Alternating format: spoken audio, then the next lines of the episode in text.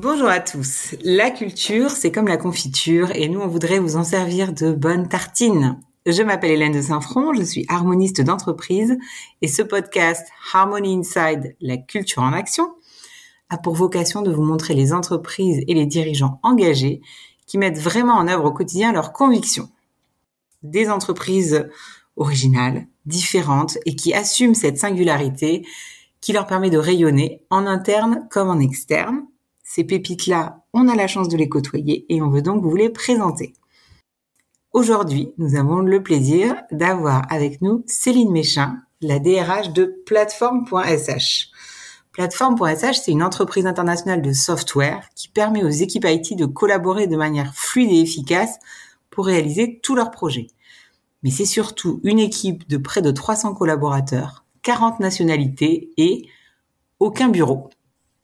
Donc un modèle inspirant de full remote interculturel qui fonctionne très bien depuis des années et dont Céline va nous livrer aujourd'hui les secrets. Merci d'être avec nous. Bonjour. Bonjour Céline. Alors pour commencer, on aimerait d'abord mieux te connaître toi et pour ça, euh, j'aimerais que tu te présentes avec une métaphore, comme c'est la tradition. Si tu étais un lieu de télétravail, tu serais lequel et pourquoi? Ah, excellente question, excellente idée. Euh, écoute, la grande découverte du télétravail à temps plein, pour moi, c'était vraiment à quel point on peut être dans un environnement qu'on aime, qui est à soi, et euh, à quel point, parce qu'on est concentré, on fait beaucoup plus finalement, concrètement. Donc, si je devais choisir un endroit, ce serait un jardin, parce que pour moi, c'est l'endroit idéal, euh, parce que calme, sérénité, lumière, vue sur la nature et cette sensation de respirer. Donc, pour se concentrer finalement et être au calme, c'est quand même l'idéal. Super, merci. Alors maintenant, est-ce que tu peux euh, nous raconter la genèse euh, alors du télétravail et d'ailleurs de l'entreprise hein, euh, de, de plateforme.sh bah oui, écoute, ça fait ça fait très longtemps, c'est vrai. On n'a pas attendu la, la pandémie pour pour être en full remote, comme disent les anglophones. Et en fait, c'est assez intéressant de noter que c'était pas à l'origine une volonté de la société. Euh, pour la petite histoire, euh, nous avions l'un des cofondateurs euh, avec cette équipe, avec un positionnement très classique, hein, donc localisé tous au même endroit. En l'occurrence, c'était sur Paris, et puis confronté à la concurrence de toutes les autres startups de la place parisienne. Mais donc l'un des cofondateurs euh, a décidé de se mettre au vert avec sa famille. Il est parti pour le sud de la France. Donc les équipes se sont retrouvées un peu euh, devant le fait accompli, mais force est de constater que euh, la distance géographique n'a pas entaché la performance de l'équipe ou, ou, du, du cofondateur, au contraire.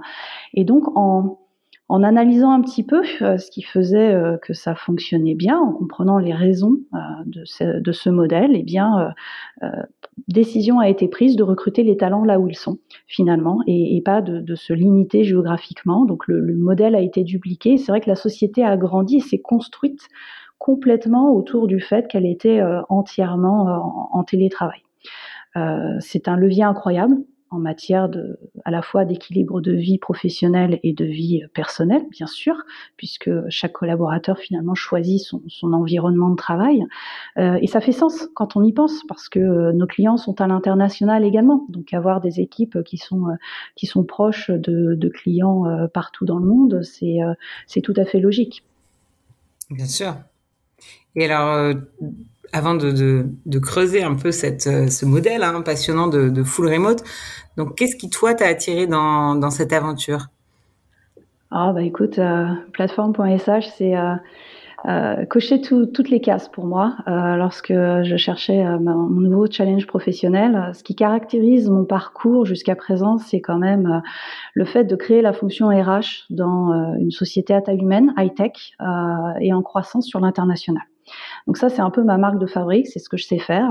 Et euh, non seulement plateforme.sh euh, était dans ce modèle-là, mais en fait, ça allait au-delà de mes habitudes et, espérances, puisque euh, il y avait déjà de fortes valeurs humaines vécues et, une culture solide, même si discrète, grâce à l'équipe dirigeante. Donc ça, c'était un, un, très fort point positif, évidemment, vu ma fonction.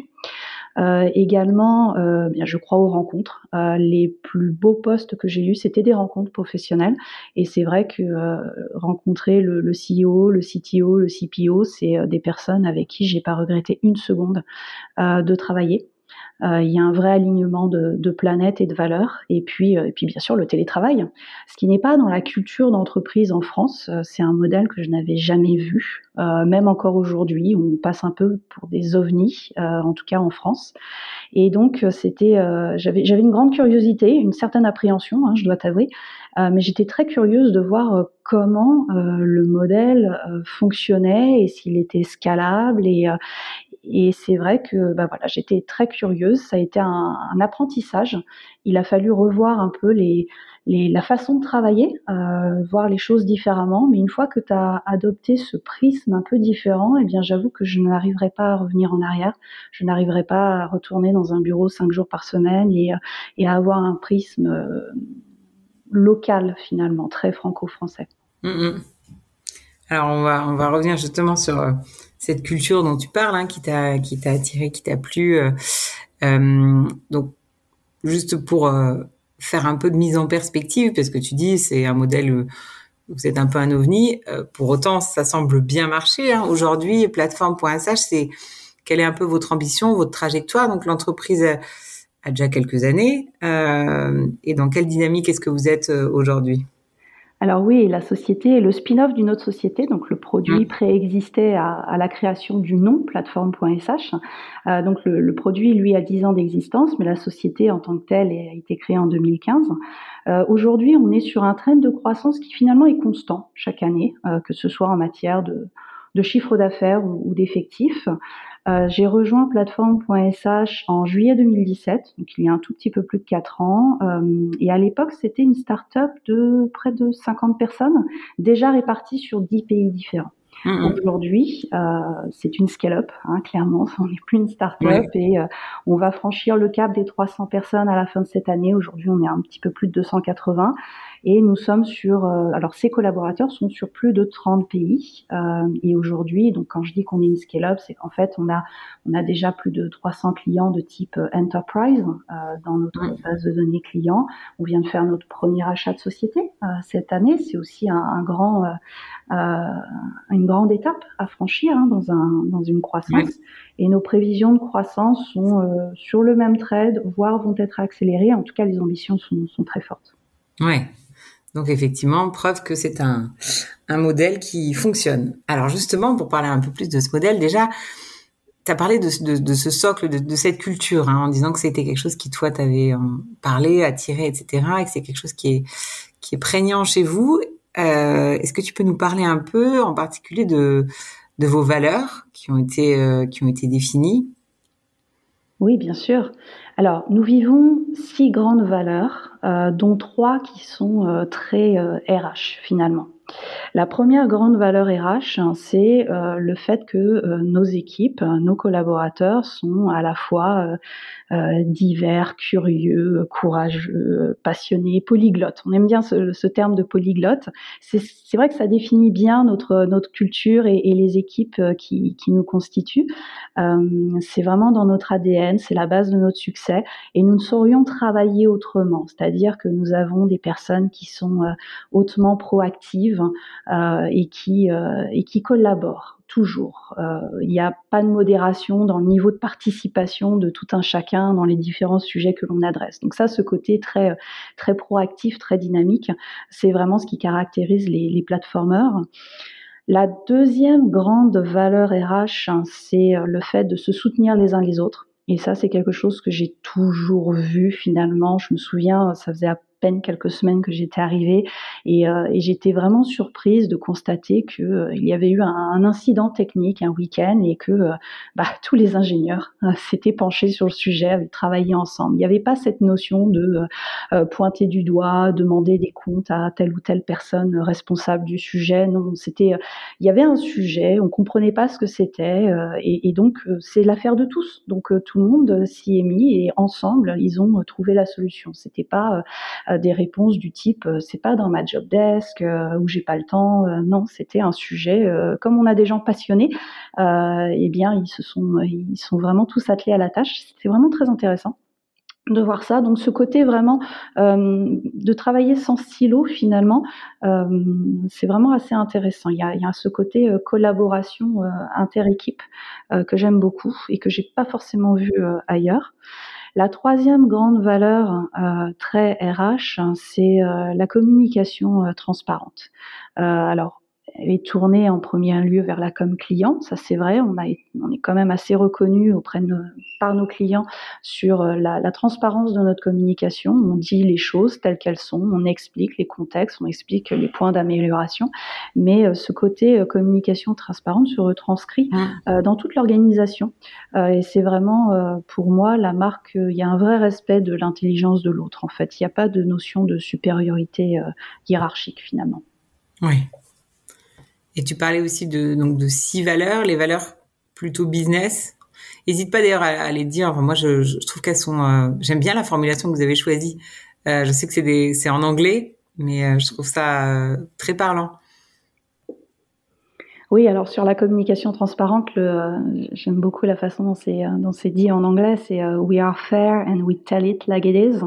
Et c'est vraiment, euh, c'est vraiment ça. Après, sur les valeurs plus, euh, plus business, c'est le fait de ne jamais, euh, de ne jamais faire, faire d'ombre à la qualité. En fait, quoi qu'on fasse, même si on a beaucoup d'ambition, beaucoup de projets et qu'on a toujours l'impression de jamais avoir assez de mains pour tout faire, on fait les choses bien. Sinon, on les fait pas. Euh, et donc, quoi qu'on fasse, on offre de la qualité. Euh, notre code est de qualité, euh, la relation client, c'est toujours de la qualité. ce que l'on fait, le moindre point de documentation en interne, c'est bien fait, c'est fait avec amour et dans le sens d'apporter une solution, d'apporter de la valeur. il y a une autre valeur business qui est, oui, nous avons des ambitions, hein, we aim for the stars, mais un pas après l'autre. Euh, on a cette notion que euh, euh, oui, c'est bien d'avoir des, grands projets, mais finalement, on ne fait que des choses concrètes petit à petit, et c'est comme ça qu'on grandit tous ensemble.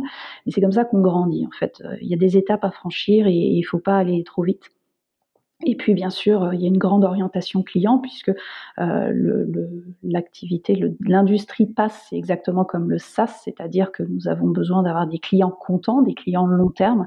Et donc, il y a, il y a une des grandes valeurs qui est, qui est sur le fait que oui, euh, techniquement, on fait des belles choses, certes, mais elles ont un sens, elles servent un, un besoin client. Et, et donc, euh, on est là pour garantir la sécurité des données que nos clients nous confient. Donc, c'est une grande responsabilité. Et on est là pour, les accompagner dans, leur business, quel qu'il soit. Oui. Et alors ces valeurs justement, donc euh, qu'on peut retrouver sur euh, votre site internet, hein, vous les affichez très bien. En interne, comment est-ce que comment est-ce que vous les diffusez? Comment est-ce que vous les mettez en œuvre concrètement pour que vraiment chacun puisse euh, les vivre au quotidien? Alors c'est vrai que nous vivons ces valeurs. Euh, c'est euh, alors je peux te donner des exemples euh, assez concrets finalement. Euh, nos valeurs découlent d'actions euh, d'actions quotidiennes présentes vécues par l'ensemble des équipes. Sur le côté we care for each other, donc le, le soutien des uns des autres. finalement, bah, c'est l'incident technique dont je te parlais tout à l'heure. Tu vois le côté il se passe quelque chose, même si ça concerne pas directement mon job ou mon équipe, eh bien si je peux aider, si je peux participer, euh, eh bien, eh bien j'y vais, je n'hésite pas et, je contribue. En fait, le maître mot ici, c'est la collaboration. Les, gens qui adorent travailler dans notre équipe, c'est vraiment des gens qui sont sur ce modèle de je veux apprendre. Je suis seul chez moi, c'est vrai, mais euh, je suis conscient que j'appartiens à une équipe. Je suis conscient que j'ai des compétences qui peuvent aider les autres. Et donc, le fait d'avoir des sujets, des projets, des initiatives internes qui sont ouvertes, collaborent ceux qui veulent, qui peuvent, eh bien finalement, ça permet de d'enrichir cette polyvalence que recherchent les gens et ce côté euh, euh, responsable que les gens euh, recherchent. et sur le côté diversité des équipes, tu vois, le côté courageux, c'est mhm. vraiment la flexibilité, je pense que qui, qui, est offerte à tout à chacun. En fait, notre modèle organisationnel donne de la flexibilité sous, plusieurs euh, euh, perspectives. Il y a le fait de pouvoir s'organiser euh, en fonction de sa charge de travail personnelle, ses horaires, sa localisation géographique. Il y a l'autonomie et la responsabilisation qui est laissée à, à, tout à chacun sur son job. Finalement, ce qu'on donne, c'est des objectifs.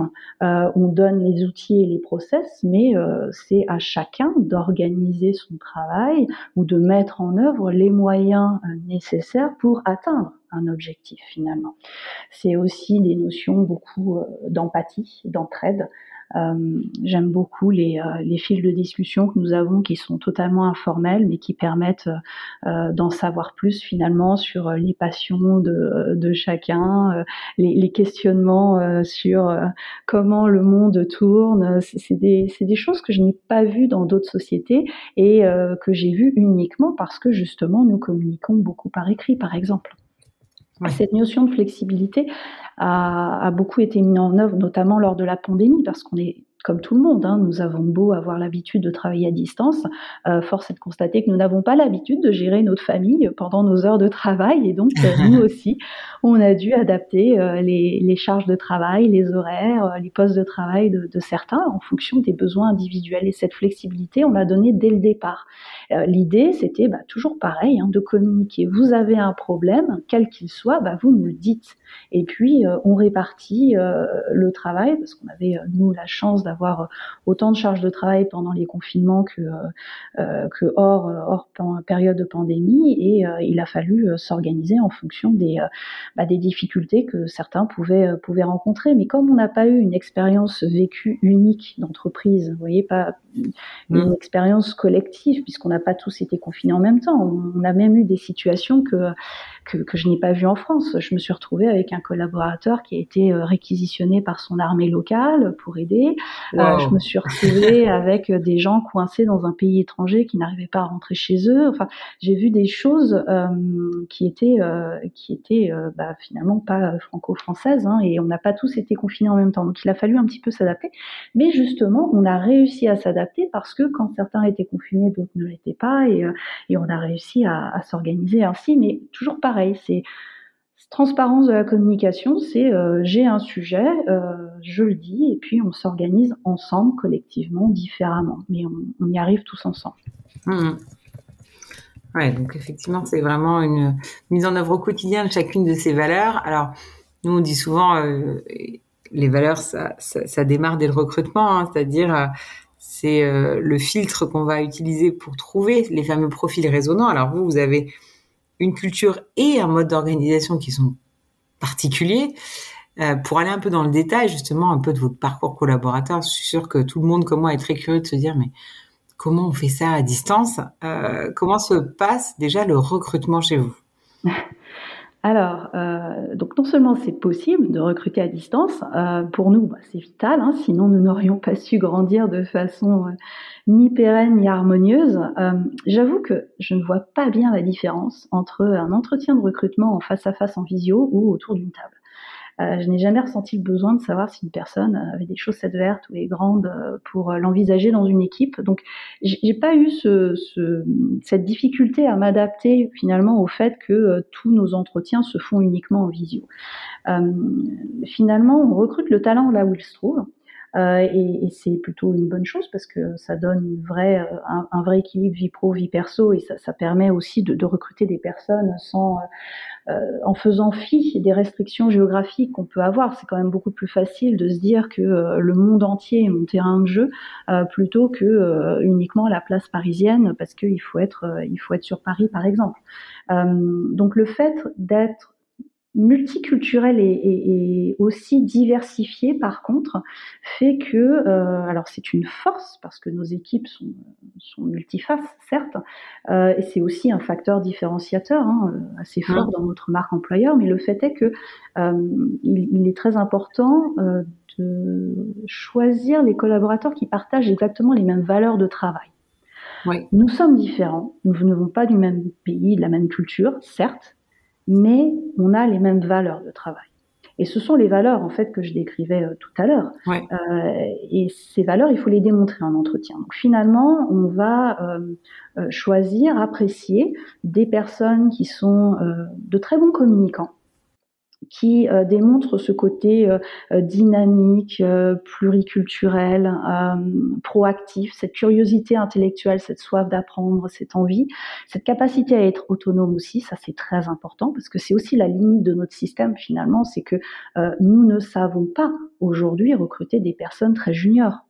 Euh, il faut, euh, pour travailler à distance, connaître les codes de travail, savoir euh, ce qui est demandé, comment chercher une information, qui déranger finalement pour quand on cherche une information.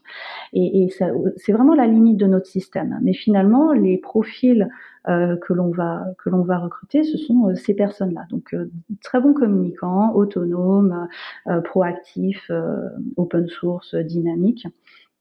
Et, euh, et finalement, voilà, c'est ça la, la, clé. Vraiment, c'est pas parce qu'on est à distance qu'on n'est pas des bons communicants. Au contraire, on communique encore plus, beaucoup plus que dans une société qui, euh, qui, qui a des bureaux et qui peut, euh, qui peut voilà, communiquer tout le temps, que ce soit à la cantine ou à la machine à café. Euh, nous, on a besoin de gens qui sont proactifs dans leur communication, qui savent bien synthétiser. Euh, et c'est vrai que il a fallu puisque le recrutement, puisque nous sommes en croissance euh, et que le recrutement euh, est, l'activité qui est la clé de voûte de toute l'activité RH, que ce soit euh, depuis toujours finalement, c'est pas lié à mon arrivée. donc il a fallu mettre un, un, soin tout particulier dès le départ sur cette activité recrutement pour justement assurer cette croissance. Donc les informations que les candidats glanent au travers des entretiens doivent non seulement leur donner une vision globale, claire, réaliste et complète de ce qu'ils trouveraient s'ils devaient nous rejoindre, mais euh, c'est aussi euh, pour eux un moyen d'être familiarisés avec nos solutions techniques. Et ça, c'est d'autant plus important que nous recrutons quand même beaucoup d'ingénieurs et que les ingénieurs, ce sont des potentiels futurs clients et utilisateurs de notre solution. Donc, il est très important de tenir compte de cela dans nos recrutements parce que euh, quand je disais tout à l'heure, il faut, il faut peaufiner la, relation client, il faut aussi beaucoup peaufiner la relation candidat, l'expérience mmh. candidat.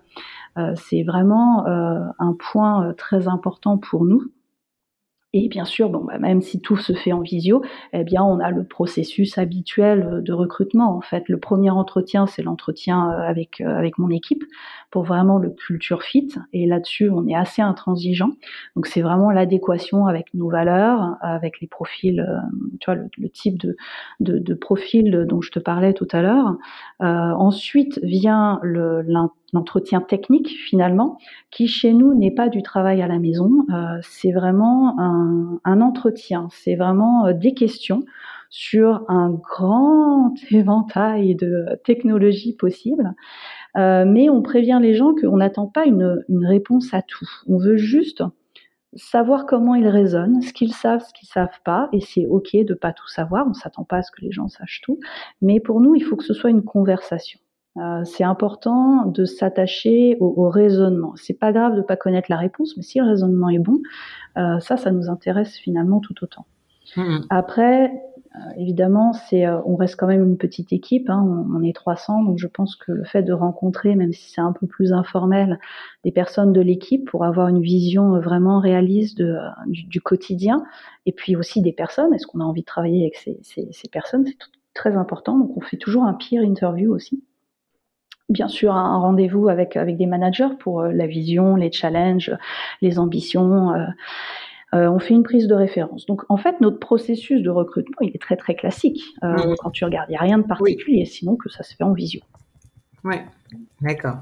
Mais c'est amusant que tu me poses la question parce que j'ai euh, fait une interview il n'y a pas très longtemps et euh, ça portait sur euh, faut-il écarter les candidats trop stressés en entretien? Et en fait, en préparant l'interview, je me disais mais c'est amusant parce que j'ai depuis que je suis chez plateforme.sa, je rencontre beaucoup moins de stress en entretien parce que les gens n'ont pas couru après un bus ou sont en retard et ils arrivent essoufflés au bureau euh, ou ils n'ont pas trouvé tout de suite. Euh, non, au contraire, ils sont dans un environnement euh, qui est le leur, donc ils y sont bien euh, et, et, finalement il y a moins de stress en entretien en visio. Mmh. Alors je, je sais pas si c'est intéressant. Mon expérience, mais en tout cas mmh. c'est assez vrai de se dire que finalement, oui, la, la, notion de remote amène peut-être plus d'authenticité ou en tout cas permet d'avoir un, une expérience, comme tu disais, candidat, hein, qui est plus agréable pour eux parce qu'effectivement, il n'y a pas ce côté stress de de quoi j'ai l'air, euh, est-ce que je suis bien habillée, est-ce que j'ai les bonnes chaussures, euh, est-ce que je suis bien au bon endroit, etc.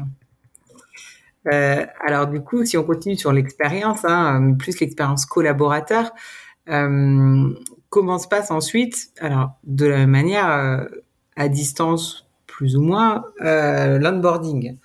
Comment justement faire rentrer vraiment les gens dans cette culture, dans votre mode de fonctionnement, d'autant plus, comme tu le dis, que vous avez des nationalités, donc des personnes qui peuvent être très différentes sur un certain nombre de, dimensions, même si, comme tu le dis, vous les recrutez pour qu'elles partagent ces valeurs et qu'elles aient du coup ce, ce socle culturel commun. Alors oui, c'est une très bonne question. Effectivement, la logistique de l'intégration des nouveaux collaborateurs, là, par contre, est radicalement différente euh, de fait de notre mode distribué. Euh, alors, la façon dont nous procédons, c'est qu'en fait, on, fait une dichotomie entre l'aspect euh, purement administratif et logistique et l'aspect vraiment euh, formation sur sur le poste. Donc, en fait, la logistique démarre démarre bien en amont chez nous et on s'occupe justement de tout l'aspect administratif et logistique avant le démarrage sur le poste du nouveau collaborateur. Donc, finalement, avant même que la personne nous rejoigne, la personne a reçu chez elle l'équipement qu'elle a choisi. Euh, elle a euh, déjà signé euh, tous les papiers nécessaires pour son intégration en paye, mutuelle, etc. Ce qui fait que le jour où le contrat démarre, finalement, c'est vraiment le, moment où la personne se concentre uniquement et simplement sur apprendre à connaître le produit, apprendre à connaître les équipes, ses nouveaux collègues, etc. Et en fait, on a une préparation qui est bien en amont. En amont, on a fait l'aspect administratif, logistique, on l'a vu, et surtout, on a préparé tous les meetings euh, dont la personne a besoin pour euh, intégrer son poste. Donc c'est un, un, fonctionnement assez classique euh, où finalement au départ, tu as des notions très générales sur comment la société fonctionne, les valeurs, où est la documentation, qui fait quoi dans les équipes, et puis il y a un certain nombre de rencontres avec euh, des personnes clés par rapport au poste de la personne. Et puis, il y a le système du buddy. Le buddy, c'est euh, la personne qui n'est pas forcément dans l'équipe et qui est par contre dans la même time zone que le nouveau collaborateur. Et le buddy, c'est quelqu'un, euh, c'est un peu comme le buffet à volonté, si tu veux. C'est, euh, c'est cette personne est utilisée ou pas en fonction des besoins du nouveau collaborateur, et c'est vraiment la personne qui va se sentir responsable euh, de euh, la de répondre de façon euh, super réactive, de vraiment euh, faire en sorte que euh, on puisse répondre de façon très personnalisée aux, besoins du nouveau collaborateur. Certains ont besoin de leur body pendant quelques semaines, d'autres pas du tout. chacun s'adapte finalement, mais ça permet de pouvoir se tourner vers quelqu'un sans avoir peur de toujours enquiquiner les mêmes personnes finalement, sans avoir peur de poser des questions. C'est vraiment la, la personne qui se sent responsable de répondre à vraiment toutes les questions possibles et imaginables. On a beau essayer de tout préparer à l'avance, euh, on, on, prévoit jamais certaines questions, et donc le fait d'avoir une personne dédiée qui est là pour vous, disponible si besoin, eh bien ça, ça plaît beaucoup. Et finalement, L'onboarding chez plateforme.sh, c'est vraiment un mix entre euh, je suis euh, assez autonome et je vais euh, lire la doc, poser des questions, euh, et puis je vais euh, être intégrée dans les premières réunions, donc apprendre les, les mots-clés, les sujets sur lesquels on travaille, les, les challenges, etc. Pour finalement, c'est un mix entre le travail personnel, le travail en équipe, et puis et puis la, la, bonne ambiance avec le buddy et et, et, ça se passe plutôt bien en fait, ça répond ouais. bien aux besoins.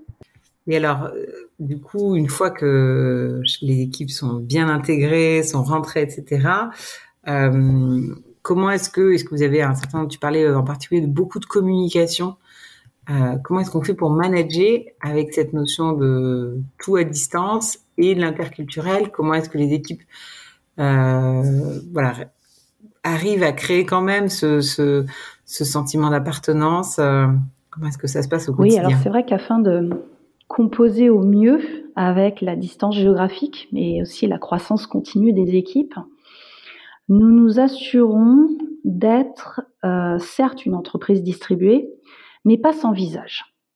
Et finalement, euh, des rencontres régulières, alors qui ne sont pas formalisées, d'accord? Il n'y a pas de, process formel qui dit que chaque équipe doit se rencontrer une fois par mois, je ne sais quoi. Euh, non, mais par contre, euh, chaque équipe euh, a la possibilité, euh, lorsqu'elle le souhaite, lorsqu'elle en a besoin, de se rencontrer. Donc être à distance, ça ne veut pas dire euh, rester dans son coin tout le temps. Et pour ce faire également, euh, nous nous efforçons, même si on grandit assez fortement, de garder des équipes de taille réduite. Et ça, on est très très vigilant là-dessus parce qu'on ne peut pas travailler à distance euh, de façon harmonieuse, même avec des gens super confirmés, euh, chacun sur son poste, si on ne garantit pas euh, la proximité, l'accessibilité euh, de chaque personne finalement. Donc, pouvoir faire des check-ins euh, réguliers, que ce soit en équipe ou en individuel, reste très important. Il y a quand même toujours besoin de prendre la mesure de où on en est des sujets, vers où on va et euh, s'il y a un sujet, de le savoir le plus en amont possible. D'accord? Ça, c'est vraiment important. Ça passe aussi par le fait d'avoir une routine. Euh, le télétravail ne fonctionne bien qu'à partir du moment où chacun a trouvé son équilibre. Pour chaque personne, ça peut être un petit peu différent. Mais en fait, cette routine, elle est très importante. Et puis le fait euh, de, comme je le disais tout à l'heure, en fait, c'est s'intéresser aux résultats et pas à la façon dont les choses sont faites. Donc de donner une vraie autonomie à chacun, mais en étant euh, proche, en étant réactif. S'il y a une question, on est là. Il n'y a pas de silo, il n'y a pas de, il n'y a pas de délai et surtout, surtout, il n'y a pas cette notion de, de politique, tu vois, de, de côté euh, nous contre eux. Euh, donc pas de silo entre les équipes. On est tous dans le même bateau. Si on réussit, c'est tous en ensemble. Si on rate, bah, c'est tous ensemble aussi finalement. Donc euh, ça, même si on grandit, je suis assez vigilante là-dessus, à ce qu'il n'y ait pas euh, pas trop d'ego, pas de politique? Euh, sinon, on n'y arrivera pas, je pense. Donc finalement, les équipes sont composées de 8 personnes maximum. On, en tout cas, on essaye, tu vois, ou sinon on structure assez régulièrement. Et euh, je pense notamment aux équipes d'ingénierie. Euh, c'est bien sûr l'essentiel de, de, de, nos équipes. Et euh, ils travaillent sur un mode projet. Chez nous, on appelle ça des initiatives. Et finalement, euh, tu peux avoir autour d'une initiative des personnes euh, différentes. Donc tu vas avoir une personne du produit, euh, des personnes plutôt front-end, des plutôt des, des, gens de l'équipe back-end, etc., une personne de l'équipe user experience. Et puis quand l'initiative est terminée, ils vont travailler sur une autre initiative, mais pas forcément avec les mêmes. Donc même si euh, chacun est dans son équipe qui est bien constituée, qui a son propre euh, objectif, le fait de travailler constamment avec sur des projets différents et avec des collaborateurs différents dans les autres équipes euh, crée ce côté tu sais, multiple en fait. On travaille pas tout le temps avec les mêmes personnes. Et ça, c'est très important. Euh, c'est une des choses qui fonctionne très bien.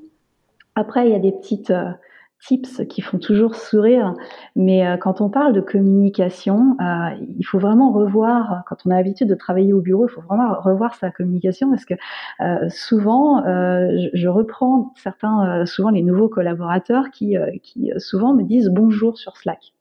Et puis, bah, toi, tu vois un message, toi, tu vois un pop-up, donc tu t'arrêtes de travailler, tu vas sur Slack et là, tu vois bonjour. Et tu t'attends.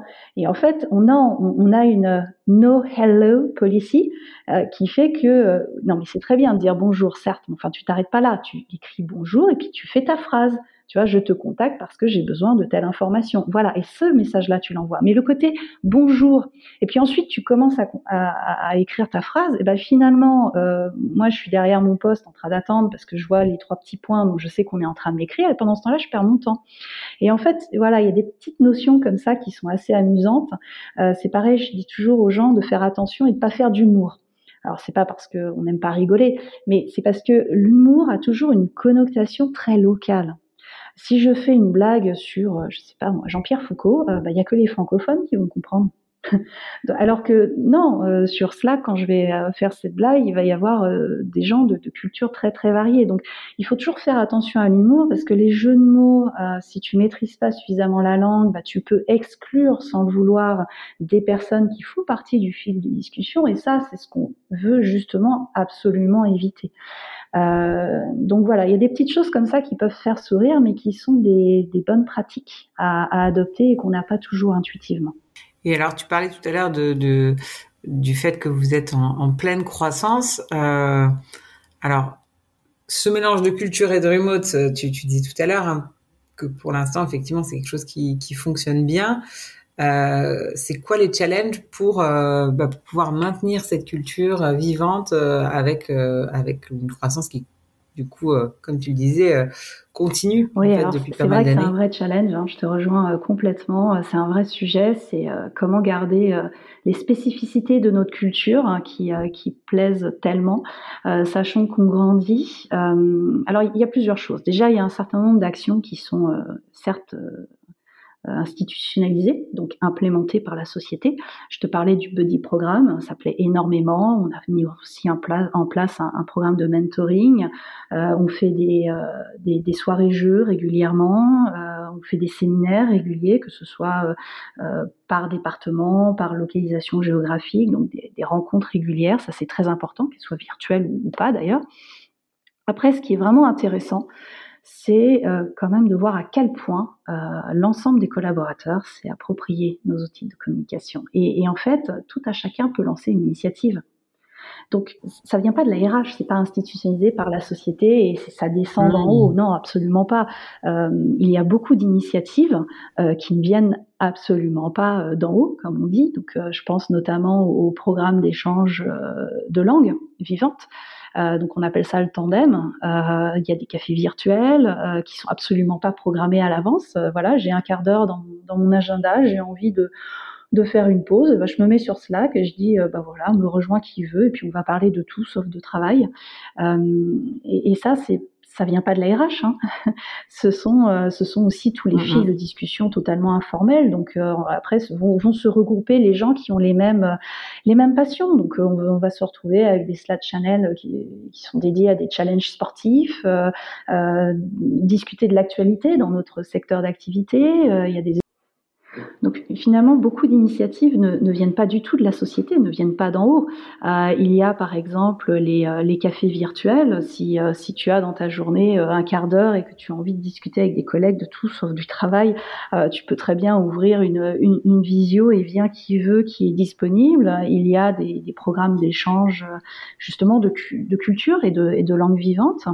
Il y a tout un tas de, de fils de discussion totalement informels après vont se, se réunir des gens qui ont les mêmes passions. Donc tu as les, euh, les gamers, tu as euh, les gens qui vont échanger sur des sujets d'actualité dans notre secteur d'activité, tu as les, des challenges sportifs, tu as des, des échanges de photos de bébés, euh, des, des, idées de bénévolat. après ça peut être des choses plus classiques comme des, des tips sur la musique, les films. Enfin voilà. Après il y a, y a, beaucoup d'échanges informels. Donc on a on a remplacé le côté cantine et machine à café finalement par euh, par ces échanges-là qui sont sur Slack. Mais Slack, c'est un outil de communication euh, de l'entreprise et, euh, et, chacun peut y créer les, les fils de discussion qu'il souhaite.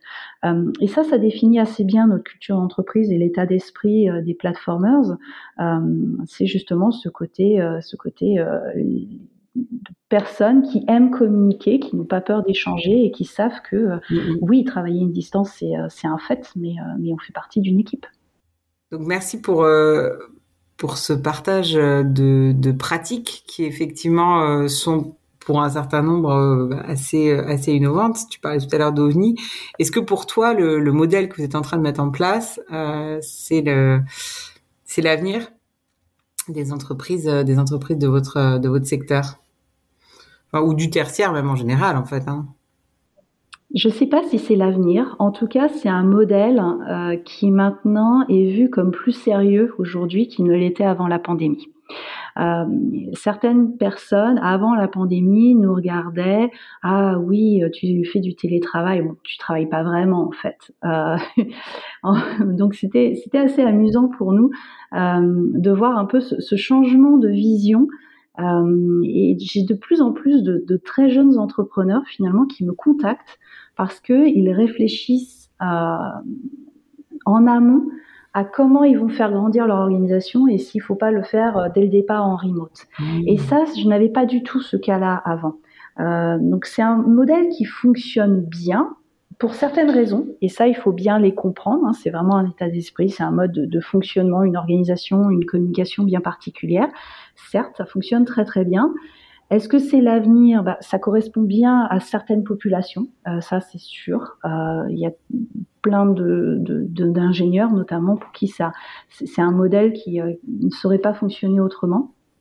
Mais c'est vrai que c'est intéressant de voir qu'avec la pandémie, le, regard a changé et, euh, et, certaines remarques ou questions euh, ne se posent plus du tout aujourd'hui parce que même si c'était dans la douleur, beaucoup ont appris à travailler avec la, distance finalement. Et tu disais, euh, c'est valable pour certaines populations. Justement, vous en interne, euh, c'est pas que les ingénieurs, c'est-à-dire euh, les fonctions de support, les commerciaux, tout le monde fonctionne, comme ça. comme ça. C'est vrai. Euh, c'est vrai que c'est pas naturel pour certaines populations. Moi-même, je, je, me posais la question en tant que RH en me disant mais comment je vais faire? Et, et, finalement, c'est un modèle qui, qui fonctionne bien parce qu'on adopte d'autres, euh, d'autres, certaines, voilà, certaines pratiques, d'autres façons de travailler. Euh, après ça fonctionne bien pour toutes les équipes et je pense que c'est plus facile si justement tout le monde est sur le même modèle. Si tu te retrouves avec une équipe où finalement euh, certaines personnes sont en, à distance et d'autres non, euh, c'est là que tu crées un silo, c'est là que tu exclus euh, certaines personnes. Alors que si finalement tout le monde est sur le même mode d'organisation, utilise les mêmes outils. Euh, finalement, il n'y a pas de, personnes qui se sentent exclues parce que euh, elles n'étaient pas, euh, elles n'étaient pas à la machine à café à ce moment-là, au moment où les gens échangeaient une information. Donc, je pense que c'est le, le, modèle tout ou rien est, plus facile que le modèle, le modèle mixte où une partie de ton équipe est à distance et une autre partie est en présentiel. Mmh. Oui, intéressant. Et alors, est-ce que tu aurais un conseil justement pour les dirigeants? D'entreprises, euh, on va dire du tertiaire, qui potentiellement pourraient, euh, pourraient euh, passer dans un modèle full remote ou en tout cas s'y préparer. Qu'est-ce que tu leur dirais? Je leur dirais qu'il est toujours plus difficile de changer un modèle existant que euh, de créer quelque chose from scratch de toute pièce. Donc, écoutez vos équipes, elles, elles savent euh, quelles sont leurs limites ou comment elles peuvent faire. N'ayez pas peur de, euh, de tester pendant quelques temps avec simplement une équipe, par exemple, et, voir si, si, ce qui marche, ce qui marche moins bien, etc., avant de, avant de dupliquer. Mais c'est vrai que c'est quand même beaucoup plus facile euh, si vous êtes euh, en train de créer votre entreprise et que vous vous posez la question du remote. Si vous êtes dans un environnement concurrentiel où recruter est très compliqué, euh, vous avez tout intérêt justement à, à ouvrir euh, sur l'aspect euh, l'aspect télétravail. Mais quoi que vous fassiez, soyez en ligne avec euh, avec votre façon de faire. N'allez pas à l'encontre de, de votre intuition, de votre façon, vos valeurs finalement, et, et corrélez toujours vos paroles et vos actions, quel que soit le modèle que vous allez adopter. Si vous êtes droit en, ligne entre vos paroles et vos actions, ça, ça fonctionnera. D'accord? Il n'y a pas une bonne façon de travailler, une mauvaise façon de travailler. Euh, chaque organisation est différente en fonction de euh, l'industrie ou des personnalités qui la composent. Donc, euh, euh c'est plus facile effectivement si, si vous êtes en train de créer vos équipes plutôt que de changer un modèle existant, ça c'est sûr. Mais voilà, écoutez aussi vos équipes. Si elles sont là et qu'elles vous réclament du télétravail, demandez-vous pourquoi, qu'est-ce que ça vous apporte, envisagez les risques éventuels ou les impacts que ça que ça que ça amène et, si euh, la balance des plus est plus importante que la balance des moins, eh bien testez et puis euh, vous verrez bien. Super, merci euh, merci beaucoup Céline. Merci pour ce partage. Donc on retient effectivement une organisation dès le départ pensée pour du full remote et de l'interculturel. Euh, une, euh, une attention particulière au recrutement euh, pour assurer ce, ce fit culturel et derrière, en fait, toute une organisation qui est vraiment pensée, que ce soit en termes d'outils, de flexibilité, etc., euh, d'une certaine manière pour que chacun puisse au mieux faire son travail euh, à distance et pour quand même réussir à, à créer ce sentiment d'appartenance, euh, cette sensation de communauté, même sans être euh, physiquement physiquement présent. Donc merci pour pour tous ces tips et pour ce témoignage très inspirant dont on espère qu'il qu'il aidera aussi les très nombreuses entreprises qui aujourd'hui se posent des questions sur leur mode d'organisation. Merci encore. Merci d'avoir écouté cet épisode jusqu'au bout. Si cet épisode t'a plu, bah, fais plaisir aux gens que tu aimes et partage-le à une, deux ou trois personnes autour de toi. Et surtout, si tu ne veux rien manquer des prochains épisodes, tu peux également t'abonner à Harmony Inside sur ta plateforme de podcast préférée et nous laisser une note et un commentaire sur Apple Podcast puisque c'est vraiment ce qui m'aide le plus. Encore merci et à la semaine prochaine pour de nouvelles aventures pleines d'harmonie.